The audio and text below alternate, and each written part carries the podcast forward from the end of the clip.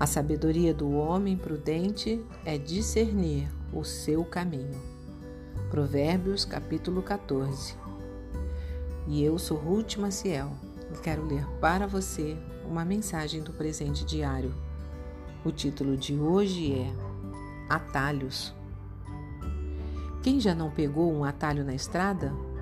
Normalmente, ele torna-se atraente por vir acompanhado da promessa de levar mais rápido ao, ao objetivo almejado, de trazer alguma vantagem ou de ajudar a pular etapas estressantes.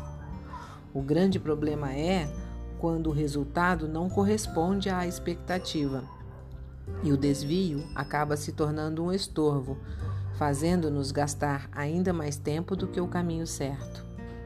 Certa vez acompanhei um grupo de jovens da igreja em visitas a pessoas que moravam na zona rural. Na volta, resolvemos pegar um atalho. No entanto, havia começado a chover e a estrada era de terra vermelha. Em poucos minutos, dois carros escorregaram para a valeta. Que trabalho para tirá-los de lá! Além de tomar banho de chuva, ainda ficamos sujos de barro e passamos frio. Muitas vezes escolhemos atalhos também no dia a dia. Para resolver certas situações difíceis, tentamos dar o famoso jeitinho brasileiro. Afinal, por que enfrentar um processo complicado se ele pode ser solucionado de uma forma mais fácil? O povo de Judá enfrentava um dilema. O rei da Babilônia tinha invadido o país e levado grande parte da população para o exílio. Os poucos que sobraram estavam com muito medo que ele voltasse para destruí-los de vez. Assim, escolheram um atalho para resolver a sua situação, fugindo para o Egito em vez de ficar na sua terra como Deus orientara. Naquele momento, pareceu ser a melhor ideia, o caminho mais rápido para obter paz.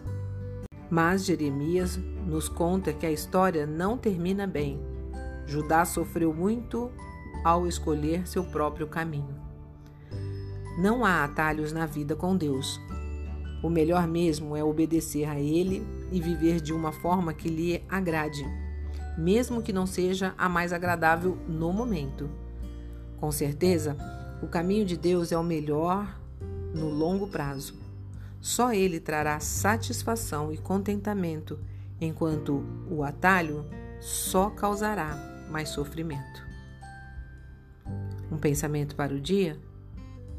Seguir o caminho de Deus é uma questão de sabedoria e prudência.